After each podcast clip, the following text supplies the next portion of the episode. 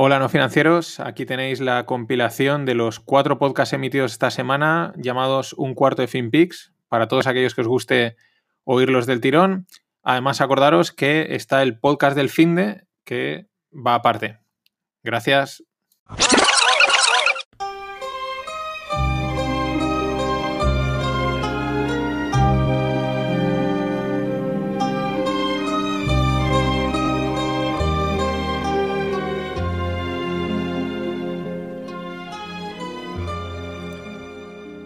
Hola a todos. Martes, día 10 de marzo. Eh, mis amigos del colegio, íbamos al colegio La Salle, se acordarán de un profesor que teníamos cuando éramos más pequeños que se llamaba Emilio y creo que el apellido era Sáez, apodado El Pistolas. Porque cuando te llamaba a la pizarra, pues te señalaba así con, con forma de pistola, no te quería matar, simplemente era la forma que tenía el hombre de marcar. Era un poco. Era un buen profesor, pero algo incordiante. Y molaba mucho porque cogía y te decía: Señor Angulo, SC, SC, señor Angulo. Y te quedabas así en plan: ¿eh? Y entonces te decía: ¿Qué significa SC? Sentido común. Sentido común. Pues yo creo que ya en aquellos tiempos el hombre veía que era el sentido común era algo en decadencia absoluta decadencia y en más decadencia a la que hemos llegado. Actualmente el sentido común está casi, o sea, cada día se le echa más en falta, está totalmente suplantado por las pasiones y las emociones. Pasiones futbolísticas y las pasiones políticas. Solo sabe el fútbol, lo saben los políticos y las ensalzan eliminando la razón. ¿Por qué digo todo esto? Por el coronavirus. Eh, los fanboys, los mm, fans de sus, de sus equipos de fútbol, porque también está la polémica, y sobre todo los fans políticos. Eh, está claro, y se está, está claro desde siempre, y se está demostrando, que los estados y concretamente los partidos políticos, pues lo que les interesa es su partido y su ideología por delante de todo. El bienestar de la sociedad, eso da igual. Eh, ¿Por qué? Pues porque vamos a un probable colapso del sistema sanitario. Pero, ante todo, la ideología. Ante todo, ayer había una manifestación política, que nadie se equivoque, y no se podía cancelar. En Valencia hay un evento llamado Fallas, que también son unas pasiones que muchos del resto de España no conoceréis, pero tela con las pasiones falleras, a mí me gustan mucho, pero nada, a mascletas. Y en otros puntos de España, pues eventos, partidos y tal. Todo porque nadie tiene huevos a tomar las decisiones que hay que tomar. ¿Cuál es la historia? Os dejo en los enlaces un, artículo de un virólogo eh, español que vive en Nueva York y bueno, pues explica un poco la historia esta del coronavirus en la que él dice que pues probablemente desde el principio era imposible evitar el contagio. Él dice que prácticamente que es casi seguro que un 10% de la población eh, se iba a infectar. Pero tiene cosas curiosas el, artículo. Yo el otro día cuando estaba en Forinvest estaba charlando con una gente y uno me decía de broma, dice, yo creo que esto, esto que tenemos en Valencia y en España de juntarnos mucha gente, como que no, nos ayuda, ¿no? Nos hace autoinmunes. Pues bueno, en, el, en el artículo que os dejo lo explica, igual que nos transmitimos el virus, nos transmitimos inmunidad. Este es el lado bueno. El lado malo es que deja entrever cosas que ya se empiezan a, entrever. Uno, el colapso del sistema sanitario. En Italia ya, ya está colapsado. Os dejo también un enlace con, con una gráfica en la que se explica la diferencia entre, aunque se va a infectar el 10% de la población, entre tomar medidas de contención como toca y, por ejemplo, mil infectados, pues que te pasen en tres meses. No pasa nada. El sistema sanitario lo absorbe y aquí no hay problema. El problema es hacia lo que vamos, que es mil infectados, digamos, en un mes. Colapsa el sistema sanitario. ¿Eso qué quiere decir? Que va a haber gente que va a ir al hospital y no le van a poder atender. En la famosa sanidad pública, gratuita y de calidad que todo el mundo pagamos y al final te van a tratar como en la sanidad americana. Es acojonante. Por eso lo del sentido común eh, del pistolas y por eso lo de volverlo a recuperar, porque es que el, fanatismo político, mm, de verdad, ayer en Radio Televisión Española, altavoz político, salía muy divertido un tío que es como Ábalos, pero calvo, pero era como Ábalos. Y el hombre le entrevistan y dice que esto del coronavirus, que no es nada. ¿Qué, qué va? ¿Qué va? Eso no va a existir.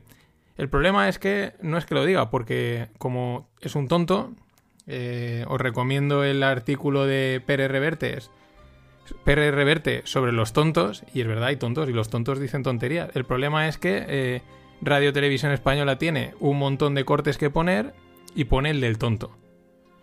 Diciendo, no, esto no es nada. Pues de momento sí, eh, parece que la mortalidad pues es baja, pero hay dos cosas que no están nada claras. Una, que con el calor esto remita, y lo dice el virólogo en el propio artículo. De hecho, hay, zonas del hemisferio sur donde mm, está habiendo coronavirus. Y dos, tampoco está claro y algunos investigadores chinos están empezando a sacar sus conclusiones, ya veremos los americanos que también de esto saben bastante, que no deje alguna pequeña, no grave, pero que no deje alguna pequeña secuela en los pulmones aquellos que se recuperan.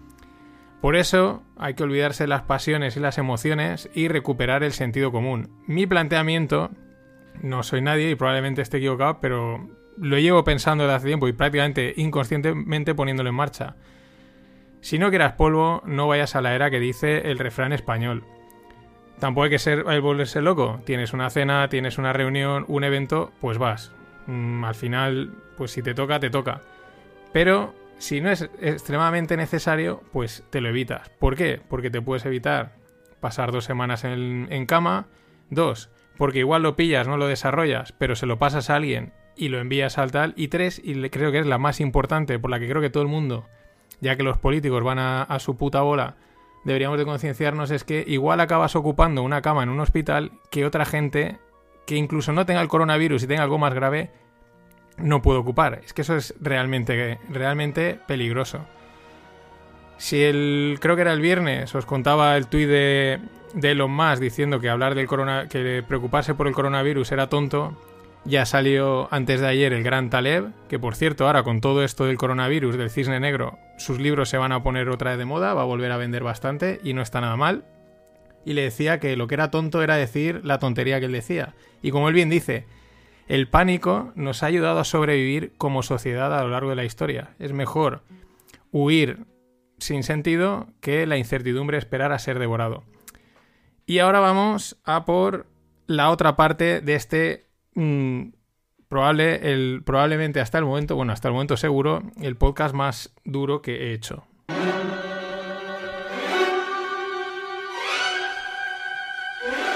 Que he hecho y que haré.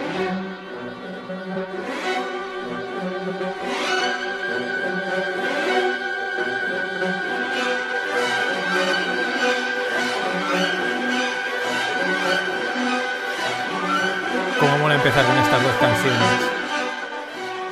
El domingo a las 11 de la noche abrían los mercados financieros y abrían con prácticamente creo que con esta, con esta musiquita de fondo el petróleo cayendo un 30% y los futuros americanos asomándose de entrada un 5%.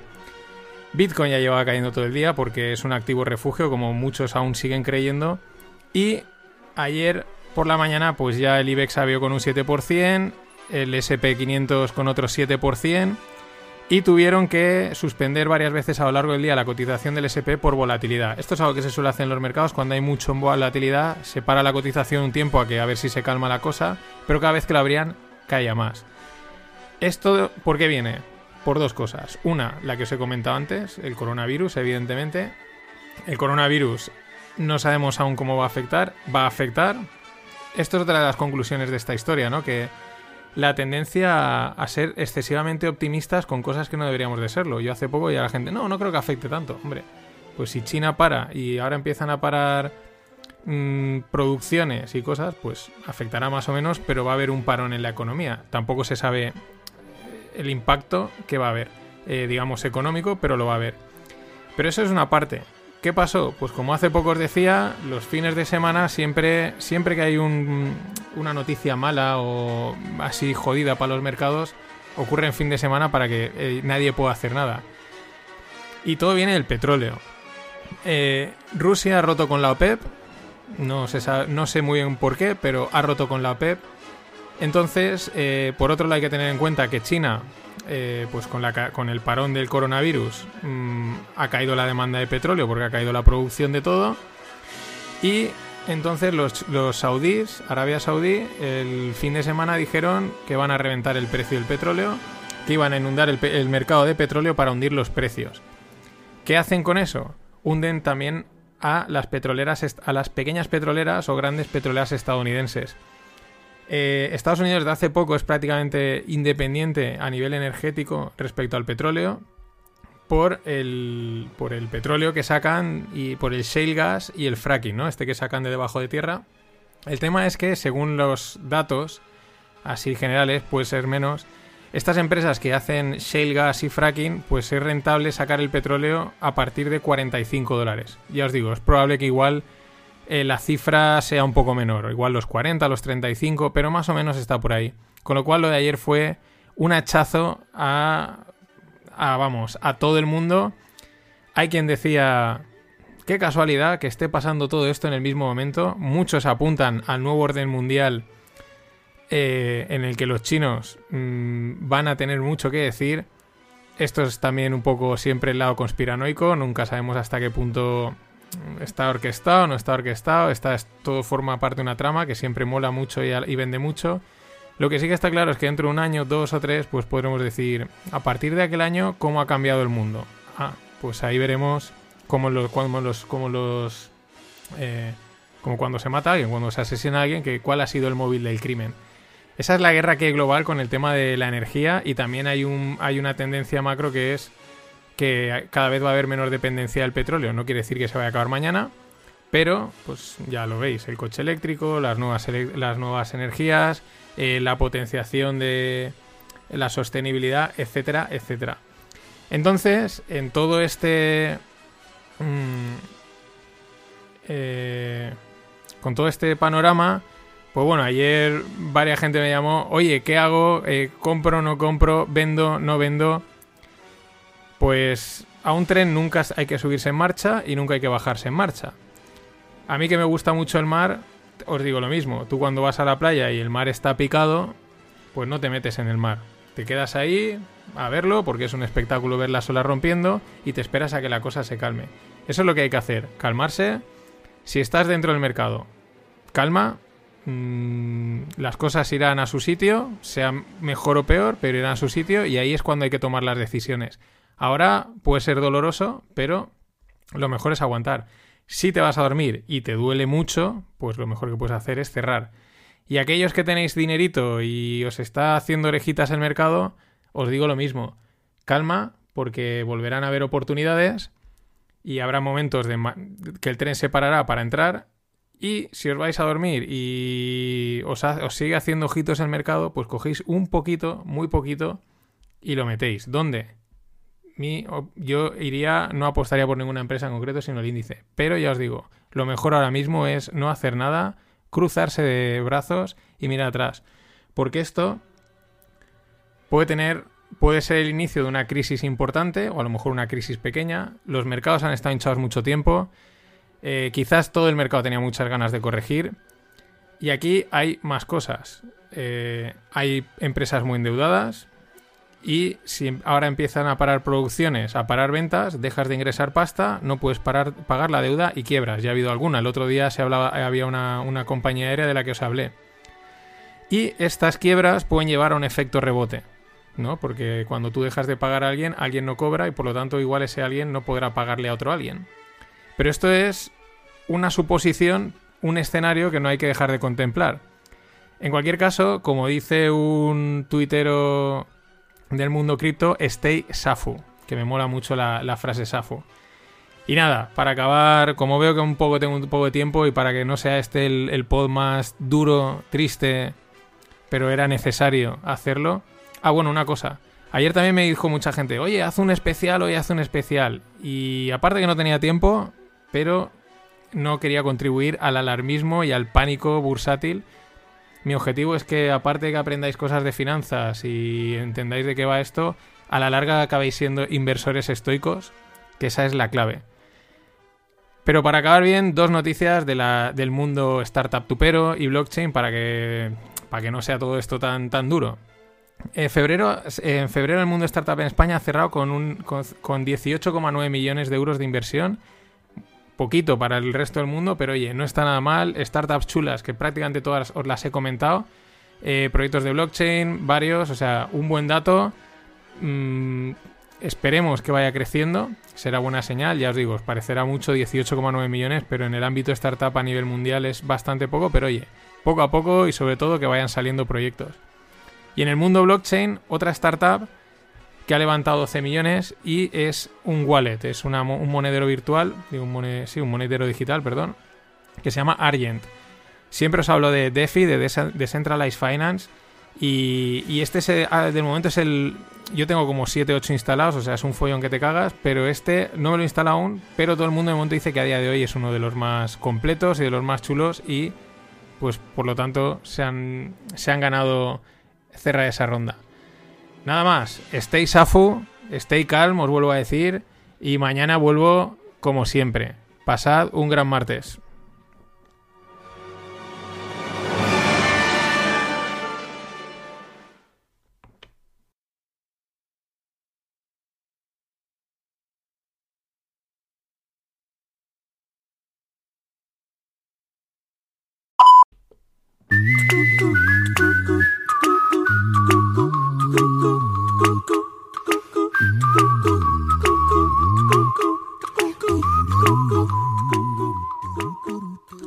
Hola a todos, eh, miércoles 11 de marzo.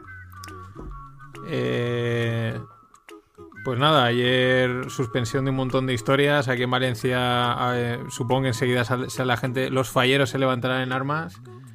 Pero bueno, es lo que había que hacer. Vamos a lo habitual, a hablar de mercados, de startups, de noticias. Y bueno, pues los mercados ahí están con su con la mezcla del coronavirus y la movida del petróleo. Los saudíes van a inundar el mercado con 12,3 millones de barriles diarios hasta abril. Se ve que es su récord histórico de producción. Hay una guerra a cara de perro y esta es la que quizás ahora está marcando más la pauta en los mercados. También la incertidumbre sobre sobre el coronavirus. Ahora os cuento un poco algunas medidas que van a tomar los gobiernos y algunas cosas que pueden pasar. Eh, ayer eso, volatilidad. Eh, los mercados abrieron que parecía que iba a ser un día de rebote. Todos los mercados abrieron bastante fuertes, pero de repente para abajo, para arriba. Esto empieza a recordar al 2008, que era una auténtica fiesta. Más 5% arriba, más 5% abajo en el mismo día a lo bestia. Eh, Europa y España, pues peor que Estados Unidos, porque esto es así. Entonces, pero nada, ahora es volatilidad, ya os decía ayer, calma, paciencia y a ver las olas desde, el, desde lejos, ¿no? Que tampoco hagáis como, como estos que se acercan a ver la ola y se los lleva el, el temporal, que también hay que tener, hay que tener poca cabeza. Eh, las medidas que os comentaba, algunas bastante interesantes, o a mí me parecen inteligentes, luego dicen que la verdad es que es un personaje, pero yo creo que tiene muy claro el papel que tiene que dar de cara a los medios, porque hoy en día los medios, las redes sociales mueven mucho. Hablo de mi gran amigo Trump, que cada dos por tres os pongo cortes porque es divertidísimo. Pero luego, detrás, pues la economía el otro día ya os contaba, eh, prácticamente en lo que se considera pleno empleo. Y una de las medidas que va a tomar es reducir los impuestos a las nóminas de los empleados y el precio horario, ¿no? Porque se ve que ahí en Estados Unidos pues está lo que es la nómina fija y luego la gente que trabaja por horas, pues quitar muchos impuestos a esa parte para que dice que eh, pues los empleados, la gente no tiene la culpa de lo que está pasando y no tienen por qué pagarlo. Me parece eh, inteligente, no... El, Estado carga con esa parte al, no, al no recaudar, pero digamos que, que lo puede hacer y es una medida de alivio bastante interesante. Por eso digo que Trump yo creo que hay que saberlo interpretar y es verdad que tiene un lado así muy show, showman, bueno, muy no, total show, showman. El otro día ya salía a una fábrica diciendo yo sé todo esto cómo funciona, que decías, tío, acojonante. Y por ejemplo, eh, esta ya es otra en Italia. Eh, van a, suspender el pago de las hipotecas, o sea, supongo que harán como una especie de congelación, hay que pagar hipotecas. Y también eh, las facturas y los impuestos de, de las pequeñas y medianas empresas también van a poderlos detraer o durante un tiempo no pagarlos. En España he leído, mm, pero el artículo 1 mm, me parecía muy rollero y cuando no empiezan a explicar las cosas claras es que es sí, pero no. Eh, depende, eh, vamos, una cosa media tinta, digo, no voy a perder tiempo porque no, no, está claro. O sea, ¿o vas a quitarle los impuestos a esta gente o no? No, unos los que sí, si está en la zona afectada y tal. Bueno, me parecen interesantes, pero ojo, que pueden tener consecuencias. El Estado sí que puede tener quizás más capacidad para no ingresar. Pero claro, por ejemplo, lo de Italia, el no pagar las hipotecas durante un tiempo, ¿no? O sea, un, un, periodo de moratoria. Pero al final los bancos eh, no ingresan dinero y con ese dinero también tendrán que pagar sus, sus facturas, sus empleados, sus, sus edificios. Es decir, esto es lo que os comentaba ayer, eh. ojo, porque aquí pueden empezar una cadena de impagos que en algún momento alguien peta y ese ya que peta, eh, no, ya sí que no paga a quien tenga que pagar, proveedores, eh, deuda, lo que sea, y puede saltar una cadena de impagos, no tiene por qué ser demoledora, pero a saber por dónde sale la China, si es que sale. Así que mucha atención a, estas noticias, que yo creo que es el segundo episodio de esto que ha empezado, digo, a nivel económico. Eh, más cosas, ya entramos en, en la parte de más de startups y este rollete. Eh, vale, una empresa, una empresa dice que es capaz de conectar satélite, los satélites con los móviles. Esto parece, dices, uy, pues es bastante importante porque, primera, los móviles van a poder utilizar tecnología satelital, pero sobre todo a nivel de la conectividad en todo el planeta, ¿no? Eh, para poder, pues, eh, dar conectividad global eh, a cualquier móvil, más a luego aplicaciones que uno pueda gastar vía satélite. Esto, claro, engancha totalmente con, el plan. Zuckerberg no sé si los ha lanzado al espacio y él quería también llenar la, estratosfera, creo que de, globos para tener internet en todo el mundo.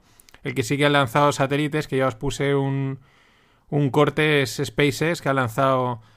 El plan es lanzar unos cuantos miles, de momento ha lanzado 60 60 Starlinks se llama. Esta empresa se ve que pues se refiere a eso, a esa conexión con los satélites. Os dejo en los enlaces un vídeo eh, grabado, lo ha grabado un anónimo, bueno, una, entidad en Barcelona que está muy chulo porque se ven cómo pasan los satélites. Han cogido ahí, se va viendo una hilerita de, de lucecitas en el espacio y son los Starlinks. La verdad es que está, está bastante chulo. Eh, los links, eh, como en los últimos días he subido bastante por, la publicación del podcast del Bazar de la Bolsa, desde un momento me ha metido bastante gente. Eh, los links los publico, nota aparte, ¿no? Para los nuevos oyentes, los links los publico en, cuando publico el podcast en Twitter, en la página de No Financieros en Facebook y en la página de LinkedIn de No Financieros. También hay un grupo de Telegram y ahí pues van los links y, y desde ahí pues si queréis consultar alguna de las noticias o ampliarla están ahí porque en las notas de los capítulos, tanto en Evox como en Spotify y tal, pues no, los links no funcionan muy allá. Así que ahí directamente no pongo nada. Eh, nos bajamos un poco el espacio, estamos ahí arriba eh, viendo qué pasaba con los Starlinks y la conexión con los móviles.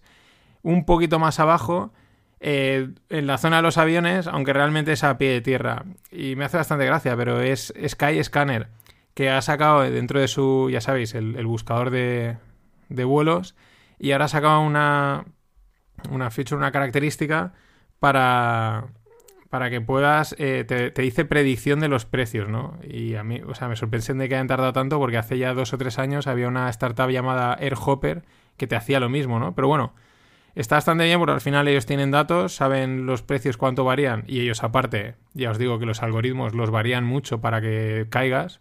Consejo, compra el primer vuelo que te aparece si está en tu precio.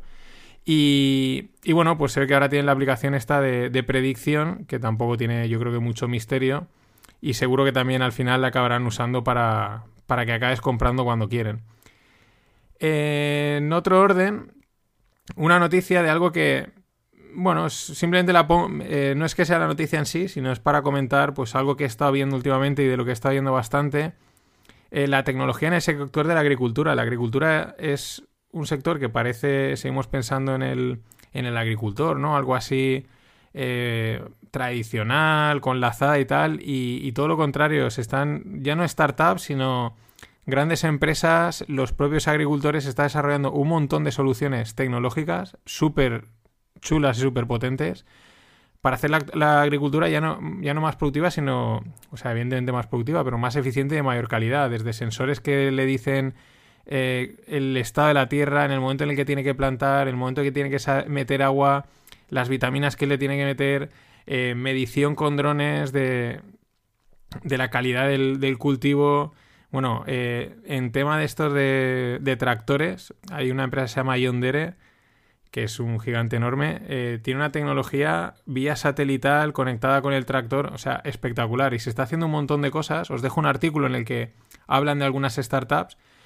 Pero ojo, porque no se habla mucho y yo creo que es un sector muy, muy interesante y va a tener mucho recorrido eh, en, los próximos años, ¿no? Sobre todo aparte porque al final pues, es lo que nos va a dar, o sea, los que nos aunque ahora Mercadona esté vacío por el coronavirus, pero es lo que nos mete comida en el en las despensas, ¿no?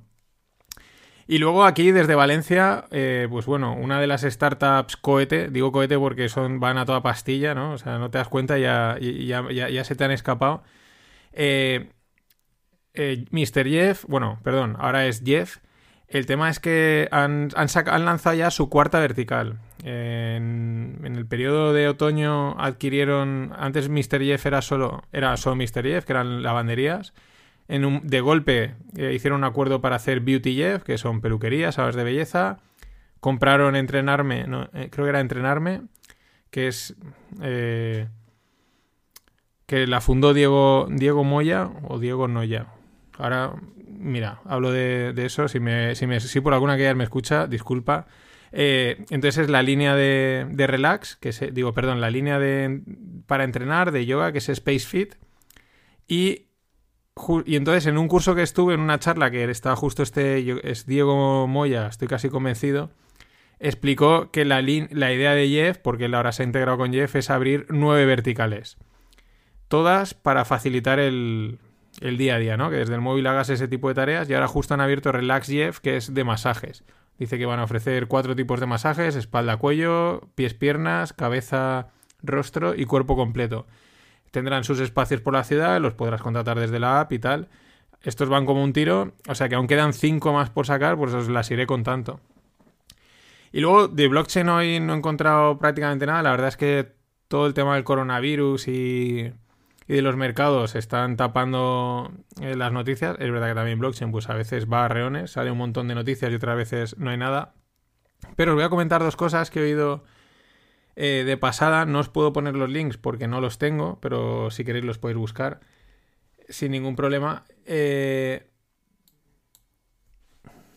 Disculpad, que estaba toqueteando el, equipo de, grabación. Eh, vale, dos cosas que me han parecido muy interesantes. Hace tiempo, creo que os lo comenté en un podcast de los primeros, una empresa italiana que ha sacado eh, para ayudar a las pequeñas mm, tiendas de barrio a competir con, con el Amazon Go y con los grandes supermercados, pues un carrito en el que tú vas por el supermercado con una tecnología y vas metiendo los productos y automáticamente te los contabiliza y te los cobra, ¿no? Una automatización. Pues bueno, eh, lo que he oído, porque era en un podcast de pasada, es que eh, Amazon eh, va a lanzar esa tecnología pero para todo el mundo, o sea, para que la va, no sé, la licenciará, cómo lo hará, pero cualquier pequeña empresa, cualquier pequeño supermercado o gran supermercado va a poder contratar esa tecnología y ponerla en, en, sus, en, sus, en sus tiendas. Eh, evidentemente, mm, pues aquí yo creo que la gran guerra, digamos a nivel de España, o bueno, más que gran guerra, es que yo creo que hay deben haber algunos directivos de Mercadona que estoy convencido que la palabra Amazon no les debe dejar dormir. Ese es el gran ese es el gran enemigo, el gran coco de la distribución. Walmart podría ser, que es un, gigante estadounidense, pero yo creo que es Amazon y este tipo de movimientos lo demuestran. Eh, muy inteligente por parte de Amazon, va a cobrar pasta por eso, todo el mundo lo va a querer coger, encima detrás hay una empresa que te da seguridad con el nombre, pero aparte evidentemente detrás estarán chupando datitos y viendo qué compra la gente en cada sitio, en cada ciudad, en cada tienda, y eso es un Big Data valiosísimo para esta gente. Y luego la última, ya para cerrar, una cosa que me parece, ahora lo cuento, la primera parte dices y, pero la segunda me parece chulísima y es hacia dónde van todas estas tecnologías y cosas que la verdad molan bastante. Adidas. Adidas ha sacado unas plantillas eh, que, se, que llevan un sensor y te las pones en las zapatillas, en sus zapatillas, y lo típico, ¿no? Pues la plantilla está conectada con el móvil, te dice la pisada, no sé qué, eh, mediciones, datos, para que te vuelvas loco, ¿no? Para que te, te obsesiones por si pisas más de una manera y tal. Yo en ese sentido estoy un poco en contra de eso para no obsesionarse, pero bueno, el tema, lo que me parece flipante es que, vale, hasta ahí bien, está conectado con el FIFA. O sea, está conectado con el FIFA y de ahí, pues no sé, según a lo mejor lo que corra, lo que andes, sé que te pueden dar premios, te pueden dar tal, o no sé si a lo mejor podrás conseguir, pues si eres, por ejemplo, un poco patoso como yo corriendo, pues igual ves a Cristiano Ronaldo corriendo en forma patosa, que puede estar también muy divertido. Pero sobre todo para que veáis una idea hasta dónde van llegando eh, las posibilidades de interconectar cosas y de plantear a lo mejor, pues aunque solo sean de ocio, pero pues soluciones realmente eh, chulas, ¿no? Esto, estas dos últimas, las he sacado como hay algunos que me piden, oye, ¿por qué no haces el podcast más largo? Eh, de momento, por tiempo, no puedo. Así que si os quedáis con ganas, os recomiendo un podcast que lo llevo yendo algún tiempo y también es prácticamente diario, que se llama Mixi, mix.io. Solo habla de tecnología. Eh, son de este tipo de noticias, mm, pues muy parecido al mío, pero él en su caso solo habla de tecnología y de una forma que lo puede entender todo el mundo. Solo habla de, pues, de, soluciones, de nuevas cosas que están sacando las empresas. Y ya os digo que se puede entender todo el mundo, así que como complemento al mío os lo recomiendo. Nada más, eh, mañana jueves mm, veremos qué ha pasado. Y nada, pasado un gran miércoles. Recordad, arroba no financieros, nofinancieros.com darle a like, compartirlo. Sobre todo darle a like en cualquiera de las plataformas que parece ser que hace bastante. Ahora sí, hasta mañana.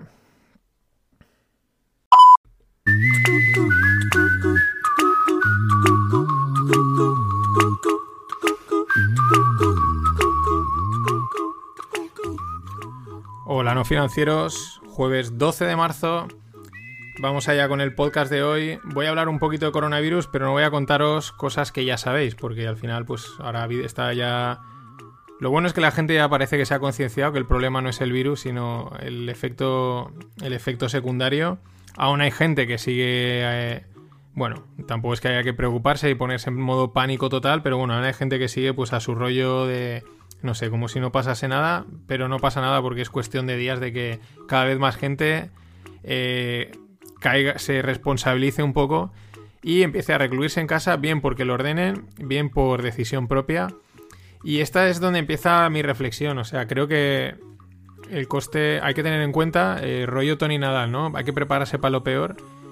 Y no lo digo a nivel de, de pérdidas o cosas así, no, sino eh, creo que el coste emocional y psicológico en el corto, medio y largo plazo, mm, esto va a dejar una huella enorme.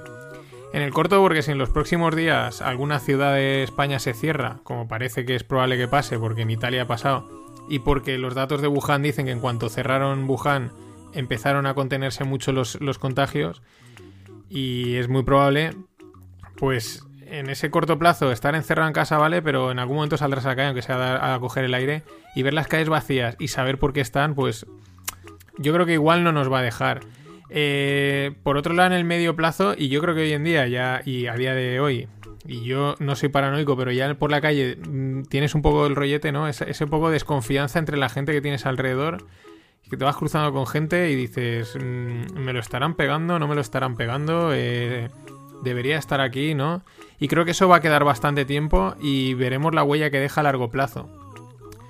Y, en el largo plazo, el tema es que en el momento esto pase, tarde el tiempo que tarde, eh, creo que la reacción de la sociedad respecto a los políticos mm, de todos los países va a ser mm, va a ser dura porque ha sido una dejación global dejación global de funciones y aquí nos vamos a dar cuenta que éramos todos y ellos. Y eso creo que también va a traer tela eh, luego, consecuencias políticas, pues bueno, eso ya dentro de lo que digo, dentro de dos, tres años veremos cómo ha cambiado el mundo después de esto y podremos tomar decisiones.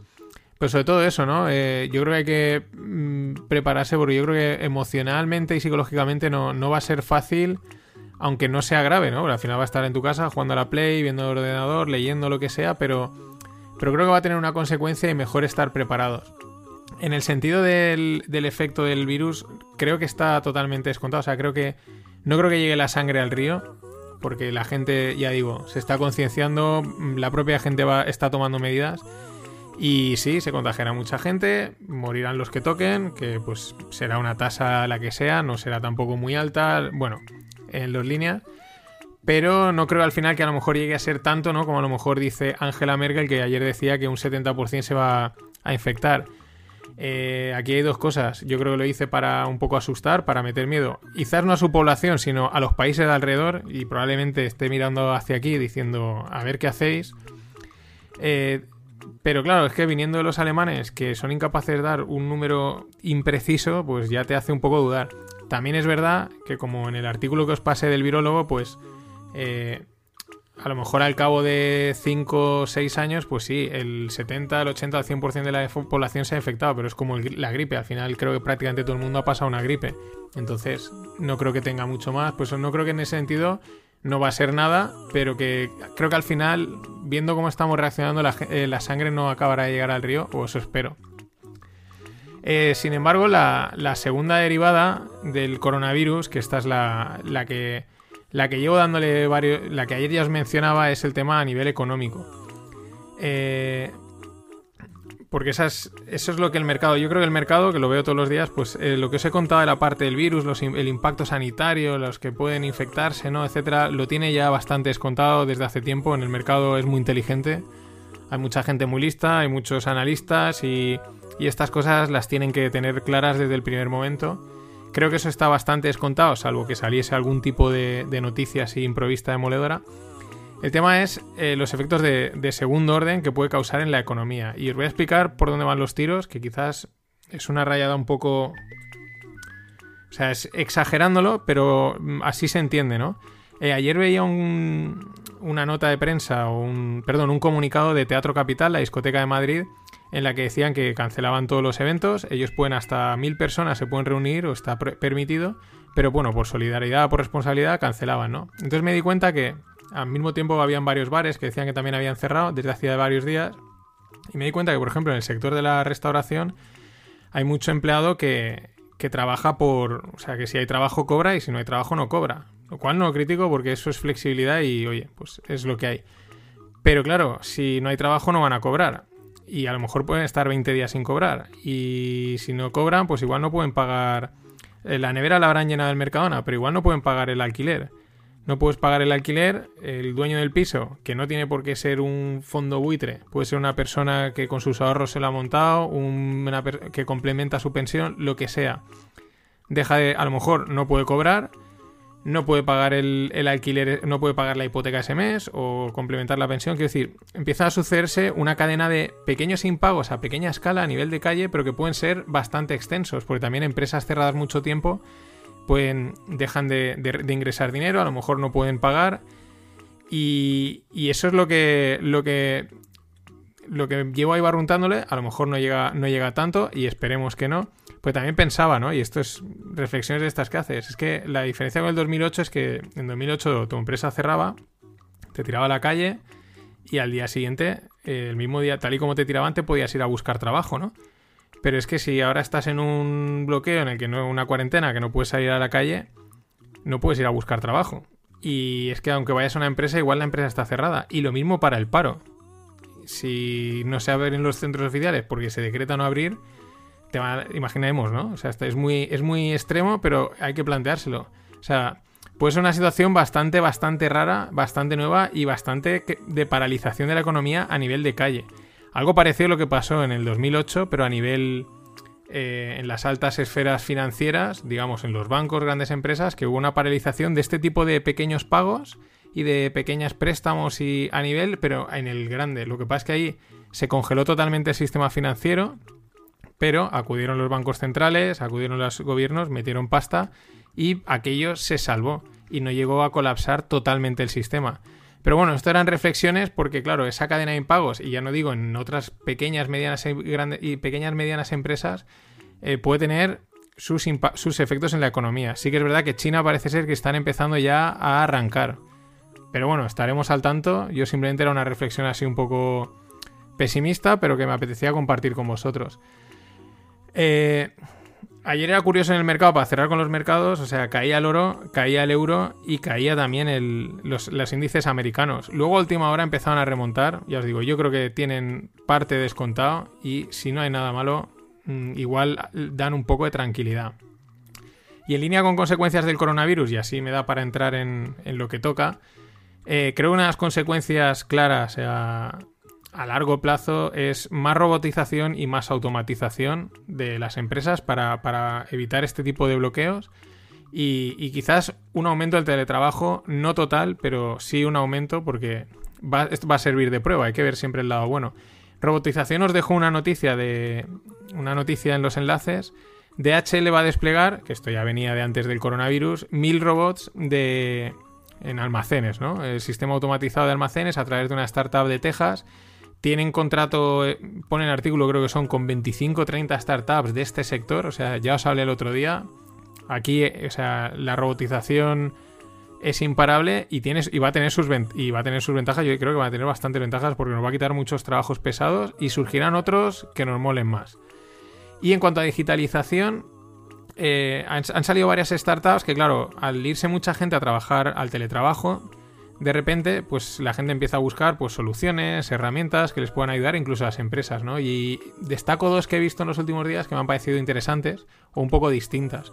Una es mashme.io, que es como. son clases digitales, y dices, bueno, qué novedad. Pero digamos, eh, como no sé si es en 3D, porque no está muy claro, pero es como un montón de pantallas, entonces el profesor está ahí como en un stand, el clases o ponencias está ahí en un stand y tiene todas las pantallas de todos los alumnos y es como una virtualización un poco más real, ¿no? De una clase. Y y me recuerda bastante a la película de Batman Arises cuando, cuando montan ahí en el, en el sótano ese donde tienen los coches, que monta un montón de pantallas y está traqueándolo todo. Pues en esa línea, ¿no? Para que os hagáis una idea. Por lo mejor es que entréis en la web y, lo veáis. Pero me ha parecido interesante, ¿no? El, planteamiento. Se ve que hay ya bastantes empresas gastándolo, claro. A, a nivel usuario es complicado.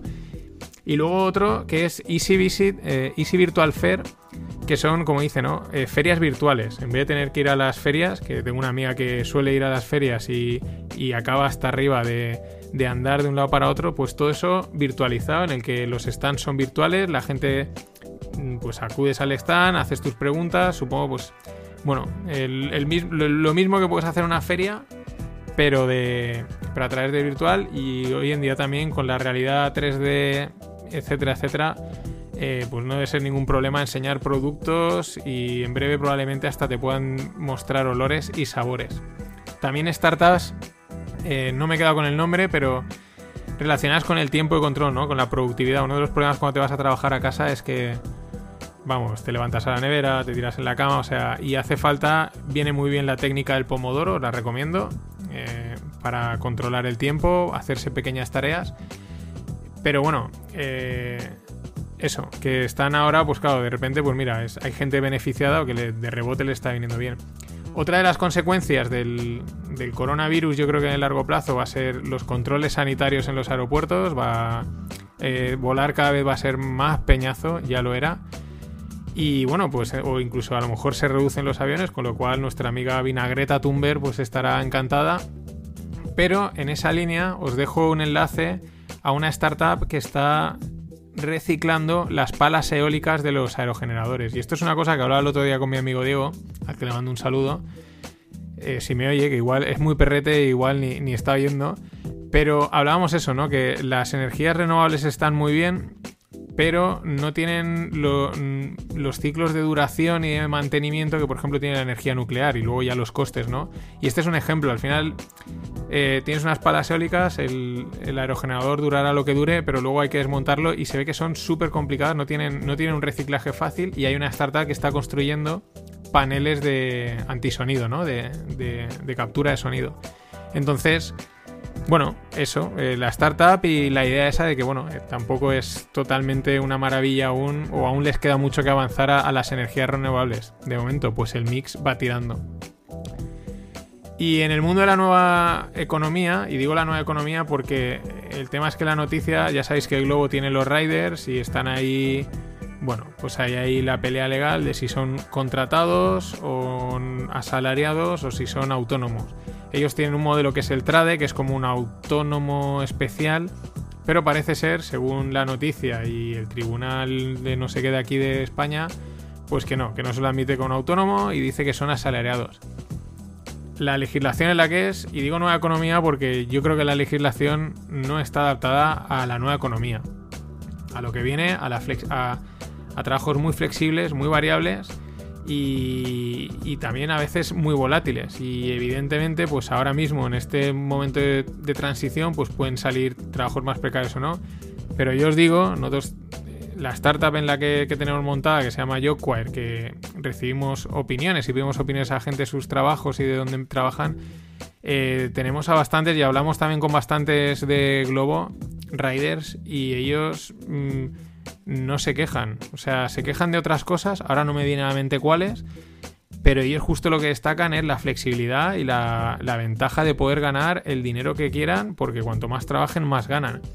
Eh, ahora, no, perdonad que no venga a la mente, pero sé que eran otro tipo de, de, peculiaridades las que, las que les. Las que a lo mejor más se quejaban, más que a lo mejor el, modelo de contrato, porque al contrario, eh, destacan la, flexibilidad. Y ya para acabar, un, con la musiquita de blockchain, voy a hablaros un poquito de Bitcoin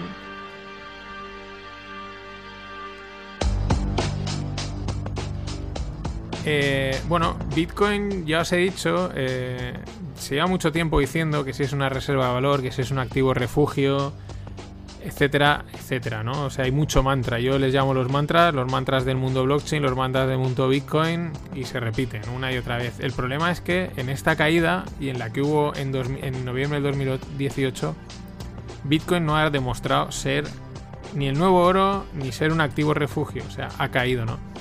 Y os dejo un tweet de un, personajillo de Twitter, pero que el tío es muy crack, que se llama CryptoMocho. Y, si, está un poquito así loco, eh, hace unos tweets raros. Pero el tío en un, en un podcast que leí, pues demostró que sabe de mercado, entiende el mercado bien, ¿no? Y, y justo el tío apunta en ese sentido, en el que Bitcoin mm, en estos momentos, él dice que aún tiene que, o sea, que tiene que despuntar, que tiene que si no ahora no despunta va a demostrar que su valor es cero. Yo creo que ya tenía que haberlo demostrado. Ojo, eso no quiere decir que Bitcoin esté muerto como red descentralizada y de transmisión de valor.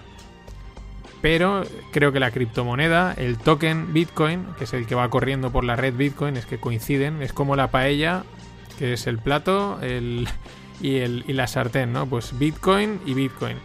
Entonces, lo que es la criptomoneda del token, eh, tiene que demostrarlo. Tiene que demostrar que tiene valor. Para mí creo que, hay que tienen que construir cosas encima de Bitcoin que aporten valor a la gente.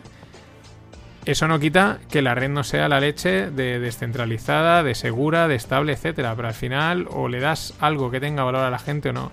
Y en esas está Bitcoin en estos momentos.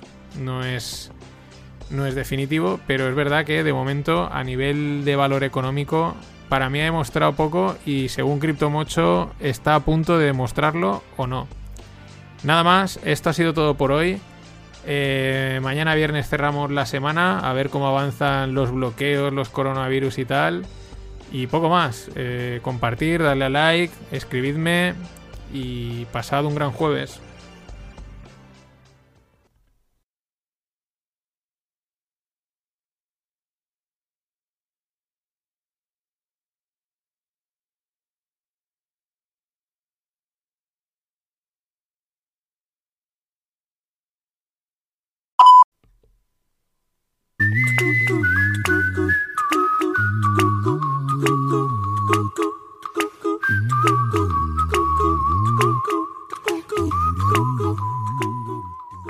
A todos, hola no financieros, viernes 13 de marzo y bueno, vamos a ver qué sucede ayer, que la verdad pues pasaron bastantes cosas en los mercados.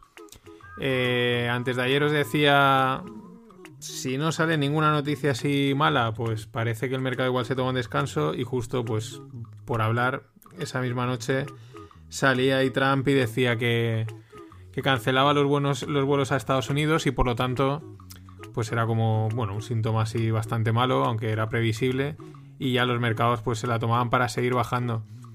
Eh, realmente luego lo que sucedía es otra cosa, que es lo que ya os avanzaba en el, en el pod de ayer. Esos problemas, digamos, que os estaba contando de a pequeña escala de, de impagos y ese tipo de cosas que ya empiezan a salir. Ha salido que Europa va a hacer un ERE y, bueno, se ve que, pues bueno, ya las empresas empiezan a moverse, porque claro, es un problema. Eh, a nivel global, o sea, digamos, a nivel financiero a lo bestia, ¿no? Que luego eso va calando y aquí no hay que hay que dejar de un lado las tonterías esta de, ah, es que los especuladores, las élites, tal. No, no, no. O sea, esto es un ecosistema y, funciona.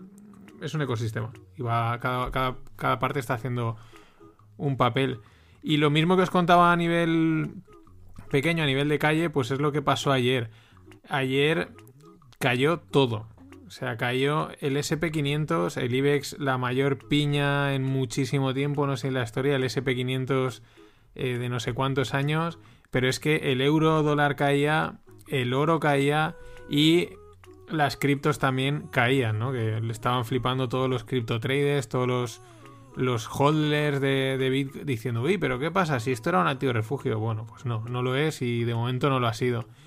¿Por qué está cayendo todo? ¿Por qué caía hasta el oro? Pues porque el mercado lo que busca es liquidez ahora mismo están ya descontando o están preparándose para lo que os contaba ayer de, bueno, pues esta empresa cierra, si estamos 15 días cerrados, eh, habrá que hacer, no vamos a ingresar, habrá que hacer frente a pagos y, hace falta tener todo el dinero posible en líquido en las cuentas, ¿no? Entonces se estaba vendiendo todo totalmente. El VIX, que es el índice de volatilidad que cotiza el miedo del mercado, pues estaba a última hora de la noche en 72 en la crisis del 2008 se llegó a poner a 80, o sea, una auténtica barbaridad. El mercado prácticamente ayer estaba capitulando, por no decir que capituló. Eh, también, ¿qué pasó? Que salió a mediodía Christine Lagarde del Banco Central Europeo y dijo que no, que no bajaba los tipos, el mercado esperaba que bajase los tipos, aprobó una serie de medidas, pero el mercado ya no se, no confía demasiado. Todo el mundo empieza a echar a menos, de menos a, Mario Draghi, a Super Mario y bueno, había gente que decía con razón, dice, oye, gracias al Banco Central Europeo por estar impulsando a la economía durante todos estos años a ir a los activos de riesgo, porque como más está bajando los tipos de interés, eh, no te interesa meter el dinero ahí porque te cuesta, ¿no? Te cuestan los depósitos. Entonces, pues me voy a, sitios donde saque algo de rentabilidad. Para ahora eh, dar un paso atrás y, caída libre. Eh, la Fed salió con el bazooka de un trillón eh, de momento va a ser, no sé, ahora no me viene a mente cuánto tiempo, un trillón, de entrada son 500.000, sobre todo para, para aportar liquidez al mercado. Esto es lo que ya lo comenté cuando empecé, justo cuando empecé el pod, el podcast a emitirlo en, a finales de octubre, principios de noviembre, ¿no? desde septiembre estaban habiendo problemas en el mercado repo, que es el mercado de préstamos en muy corto plazo, ¿no? De liquidez. Eh, siempre lo explico, ¿no? Dame 10 euros que mañana te los devuelvo. Pues eso a nivel bancario a lo bestia y están habiendo problemas. O sea, habían, no se prestaban, tenía que inyectar la Fed miles de millones y eso es un problema. Eso indica que algo pasaba. Lo, que pasa es que tampoco, o sea, en, el, en septiembre, en octubre, y conspiranoias las dejamos aparte. Eso es para prensa amarilla. Eh, no tiene ninguna relación. Eh, nadie preveía que iba a, a haber un brote de virus, ¿no? Y, lo que está pasando en el mercado es eso. Y está pasando, me está, está reflexionando, es lo mismo que está pasando en los supermercados, lo mismo que está pasando en las fotos de Mercadona, ¿no? Que, que de repente la gente dice, uy, pues si voy a estar, aparte que haya un cierto pánico y exceso, ¿no? De, o sea, se sobrereaccione, pero la gente piensa, si voy a estar 15 o 20 días en casa encerrado, pues necesito meter comida en, en, en la despensa, ¿no? Y entonces va al supermercado y, y, acapara comida, ¿no? O sea, llena la despensa, ¿no? Para, para estar preparado para tener comida. Y si llega tarde, pues no el mercado está vacío, ¿no? Pues eso mismo, pero con dinero en, niveles muy bestias, ¿no? De, si preveo que voy a que mi empresa o que esta empresa va a estar cerrada 15, 20 días, no va a haber ingresos, voy a tener que pagar cosas, lo que hago es necesito tener dinero en el banco todo el que pueda para poder hacer frente a todos los pagos posibles. Eso es lo que estaba pasando ayer a última hora y por eso el mercado estaba reventando todo, estaba todo el mundo vendiendo, porque lo que quería la gente es déjate de inversiones, el oro no me vale, no me vale, bueno, Bitcoin no valía, o sea, no, ni lo, he mencionado, pero no debería haberlo mencionado porque no, es un activo refugio, pero así como hace dos semanas eh, el oro estaba funcionando y está cayendo el mercado y la gente pues estaba yéndose al oro a proteger, ahora es decir, no me vale ni el oro porque lo que me vale es tener dinero en la cuenta. Así que esa es la situación. Eh, os estoy contando bastante de mercados y en los próximos días va a ser igual porque... Eh, pues porque es lo que toca, o sea, las informaciones es todo coronavirus, coronavirus, no quiero saturados de coronavirus, luego os daré un par de tips que yo tomaría, pero, pero en el mercado se van a mover bastantes cosas y voy a poder creo que explicar bastantes cosas que pasen y tampoco pega mucho empezar a contar cosas bonitas de las startups y tal, tampoco hay que ser pesimista, pero Mm, mm, como que a lo mejor no cuadra demasiado con el eso habitual. Aún así, cosas iré sacando. Eh, y eso, el mercado, pues supongo que ahora corregirá el exceso de los últimos 10 años de, liquidez ficticia que se le ha metido al mercado y a la economía, ¿no? Y bueno, pues veremos esto, pero lo primero es el, bichito o lo que sea. Eh, en tema de, de, startups o bueno, de tecnología, un par de cosas, pues esto es porque va a ir sonando y, lo vais a ir oyendo. La... Yo pensaba hace un año que era algo que le quedaba más, pero en el último tiempo he oído muchas noticias sobre la computación cuántica. Se está avanzando bastante. Google ha lanzado el TensorFlow Quantum, que es una librería de código abierto para creación rápida de prototipos de modelos cuánticos de aprendizaje. O sea, no lo habéis pillado, no pasa nada. Esto ya, o sea, si ya la programación y blockchain puede ser complicada, ya el tema cuántico eh, flipas, porque el cuántico es, no sé si conocéis la historia del gato de Schrödinger, que está dentro y está fuera, ¿no? Está muerto y está vivo, pues es algo parecido. Eh, un átomo o, una partícula puede estar y no estar. Entonces es una movida muy gorda, porque cambia totalmente la computación, lo poco que sé, ¿eh? Os hablo un poco de lo poco que he leído, no soy ningún experto. O sea, para que os hagáis una idea, eh, los ordenadores funcionan con unos y ceros, pasa electricidad, no pasa electricidad, son dos estados. Pues en la computación cuántica puede estar el pasa, no pasa al mismo tiempo, no pasa, no pasa, pasa, pasa y no pasa, pasa. O sea, se, es elevado al cuadrado el número de estados y entonces es, bueno, una movida. Pero haceros a que van a ir saliendo y van a ir sonando bastantes más cosas. Y luego otra, una cosa ahí, pues bueno, del mundo Bitcoin tiene sus orígenes en el cypherpunk, en los... Eh, no son cyberpunks, sino cypherpunks, porque es como punks de, de las cifras y peña muy anarco del mundo tecnológico y tal.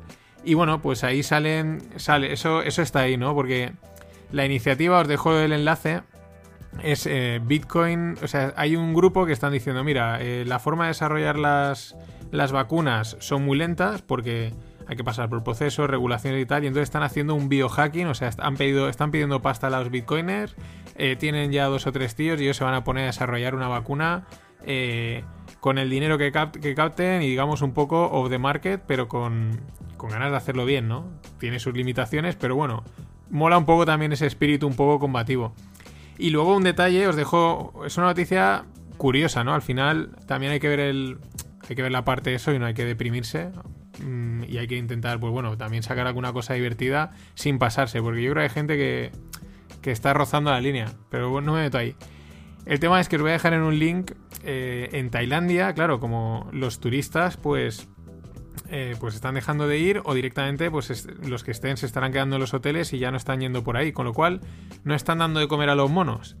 Pues en el vídeo se ve una horda de monos, pero una horda absoluta eh, por unas calles eh, peleándose entre ellos buscando pues plátanos y comida, porque claro, están acostumbrados a estar ahí en el parque haciendo el mono, aunque sí, haciendo el mono, y que les den platanitos y cositas, y oye, se alimentan de eso, ¿no? Que no está nada mal, estás sentado y te de comer.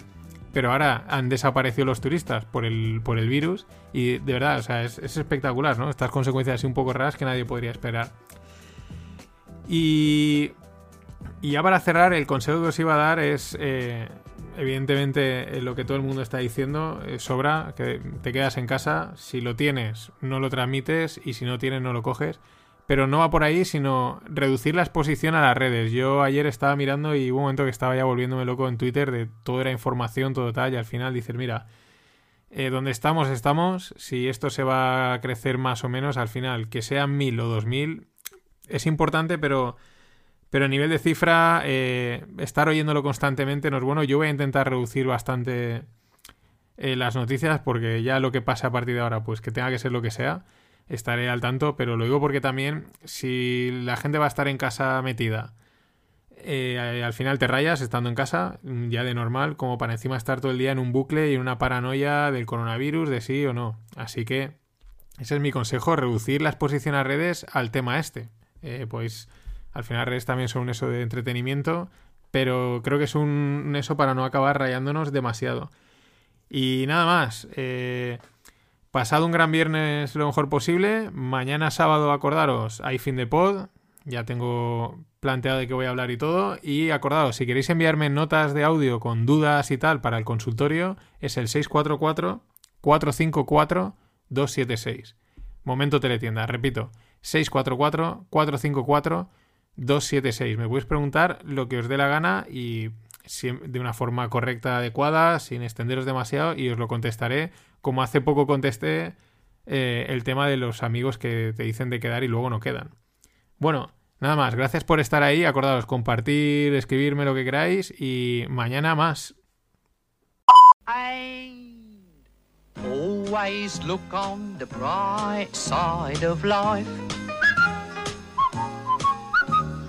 always look on the light side of life.